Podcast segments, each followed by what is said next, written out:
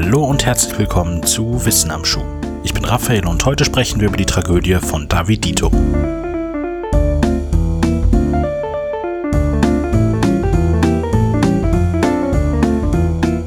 David Moses Serby wurde am 25. Januar 1975 in die Children of God Sekte hineingeboren. Vom Moment seiner Geburt an wurde er als der Messias und spätere Anführer der Sekte gefeiert. Das brachte ihn den Spitznamen David Dito ein, spanisch für kleiner David.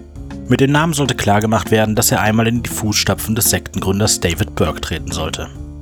In seiner Jugend entfremdete er sich immer weiter von dem Kult, bis er ihm im Jahre 2000 inoffiziell und dann ein Jahr später, im Alter von 25 Jahren, offiziell den Rücken kehrte. In den folgenden vier Jahren ließ er seinen Namen offiziell in Richard Peter Rodriguez ändern und versuchte sich mit seiner Frau Alicia Garcia ein Leben außerhalb des Kultes aufzubauen. Diese Versuche fanden fast auf den Tag genau vier Jahre später ein jähes Ende. In der Nacht des 8. Januar ermordete er Angela Smith, ein Mitglied der Children of God, und nahm sich am frühen Morgen des nächsten Tages in seinem Auto selbst das Leben. In seinen 30 Lebensjahren wurde aus dem Messias Davidito der Mörder Ricky Rodriguez. Um den vollen Hintergrund der Tat zu verstehen, müssen wir aber zunächst die Children of God selbst unter die Lupe nehmen. 1968 erwuchs die Religionsgemeinschaft aus der Hippie-Kultur im Rahmen der Jesusbewegung, die die Rückkehr zum traditionellen Christentum anstrebte. Gründer war der damals 59-jährige US-amerikanische Prediger David Burke, der die Organisation bis zu seinem Tode im Jahre 1994 leitete. Neben der Bibel sind die sogenannten Mo-Letters die Glaubens- und Lebensgrundlage der Sekte. Dabei handelt es sich um mehr als 3000 von Burke verfasste Schriften. Der Kult ist generell als fundamental christlich einzuordnen. Soll heißen, dass die Bibel in den Lehren der Organisation in der Regel wörtlich interpretiert wird. Der größte Unterschied zu vergleichbaren Bewegungen liegt allerdings in ihrer Einstellung zum Sex. Die Children of God werden oft als Sexkult bezeichnet und das aus gutem Grund. Nach ihrer Auffassung ist Gott ein sexy Gott. Als er den Menschen erschuf, verankerte er sexuelles Verlangen in ihnen, weil er wollte, dass sie ihre Lust voll ausleben. Unausweichlich hat diese Auffassung die ein oder andere amüsante Folge. Ganz vorne mit dabei die sogenannten Love Words, die die aktuelle Leiterin des Kultes Karen Zerby veröffentlichte. Dabei handelt es sich um eine Liste von Sätzen, die man während des Liebesspiels mit Jesus sagen bzw. rufen sollte.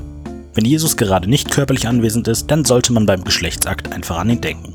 Männer sollen sich hierbei allerdings immer als Frau vorstellen, denn männliche Homosexualität führte zum Ausschluss aus der Glaubensgemeinschaft. Die hässliche Seite wird deutlich, wenn man einen Blick in die Mo-Letters wirft.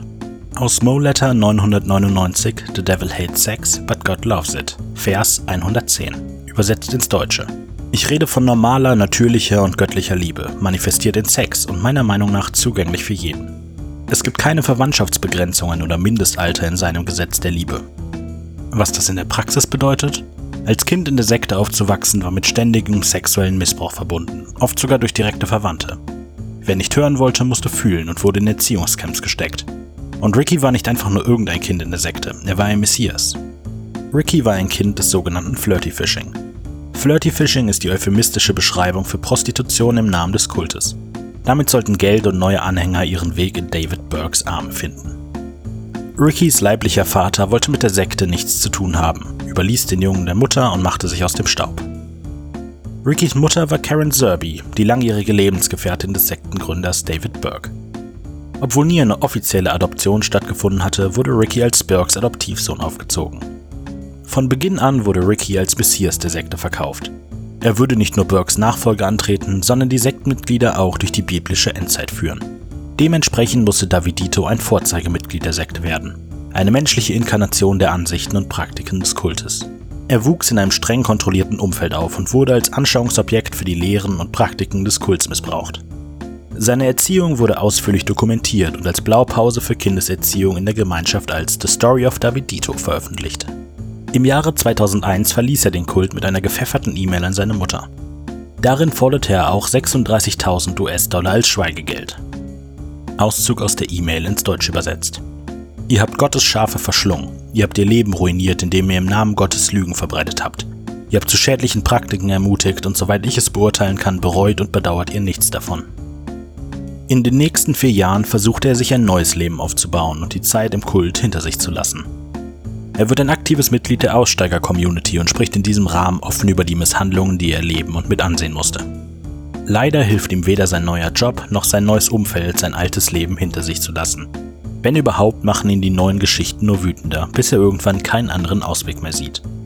Er hatte im Vorfeld des 8. Januar vergeblich versucht, den Aufenthaltsort seiner Mutter herauszufinden. Sie war das primäre Ziel seines Hasses. Wohl aber hatte er es geschafft, Kontakt zu Angela Smith aufzubauen. Sie ist ein Mitglied der Children of God und eine enge Vertraute seiner Mutter. Für den Abend des 8. Januar hat er ein Treffen mit ihr vereinbart. Die ganze Tragik der Situation wird in einem fast einstündigen Video deutlich, das Ricky kurz vor der Tat aufgezeichnet hat. Es ist eine Mischung aus Abschiedsbotschaft und Geständnisvideo. Well, hey everyone, this is Rick, and I'm making this video, um, well, for many reasons, I guess. Uh, I suppose the main reason is that I want there to be some record of the way I feel, um, my ideas, just who I was, really. Wir sehen Ricky an seinem Tisch, ein rotes Tanktop an, die Haare nur wenige Millimeter lang. Auf dem Tisch vor ihm Waffen und Magazine. Ein Taser, ein großes Messer, eine halbautomatische Waffe. Im Laufe des Videos zeigt er der Kamera noch Panzertape und eine Bohrmaschine. Er geht seine Ausrüstung durch, erklärt für jeden Gegenstand, warum er ihn hat und wofür er ihn verwenden will. Er will die Mitglieder der Children of God töten, zumindest die Strippenzieher. I'm not trained in torture methods, which is what I'm gonna have to make do. I got my drill here. The reason why it's got this fucking padding on it is just to try to silence it a bit because I'm in an apartment.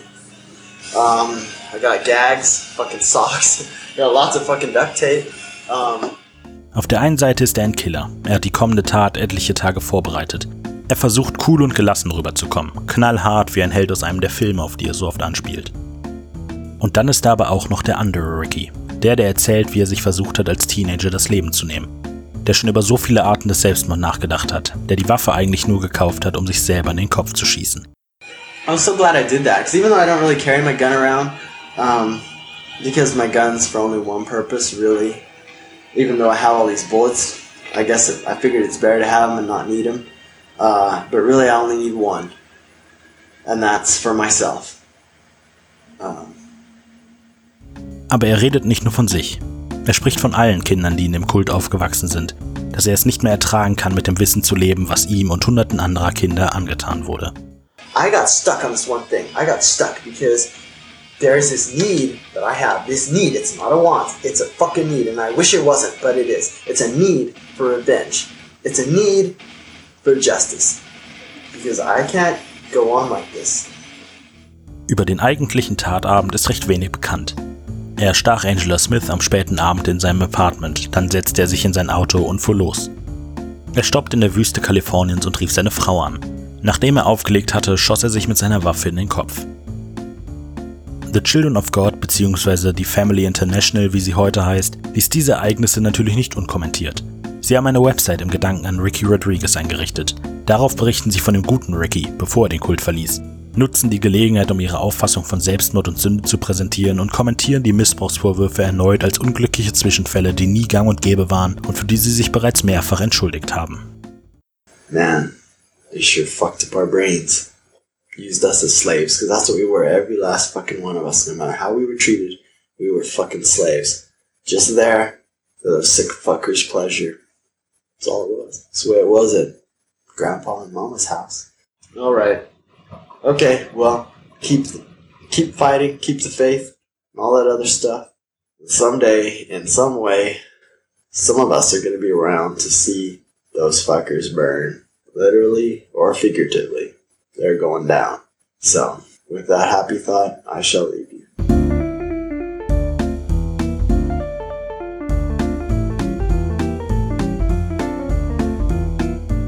Das war eine von 20 Folgen der WAS Classics, einer kleinen Auswahl von Wissen am Schuh-Episoden, die ihr über jeden Podcast-Anbieter findet.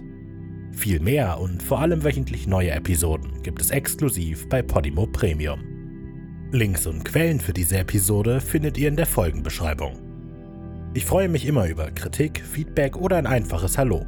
Nutzt dafür die Social Media Kanäle von Wenig Originell auf Facebook, Instagram und Twitter oder schreibt eine E-Mail an wissenamschuh at wenig-originell.de. Hoffentlich bis bald bei Podimo.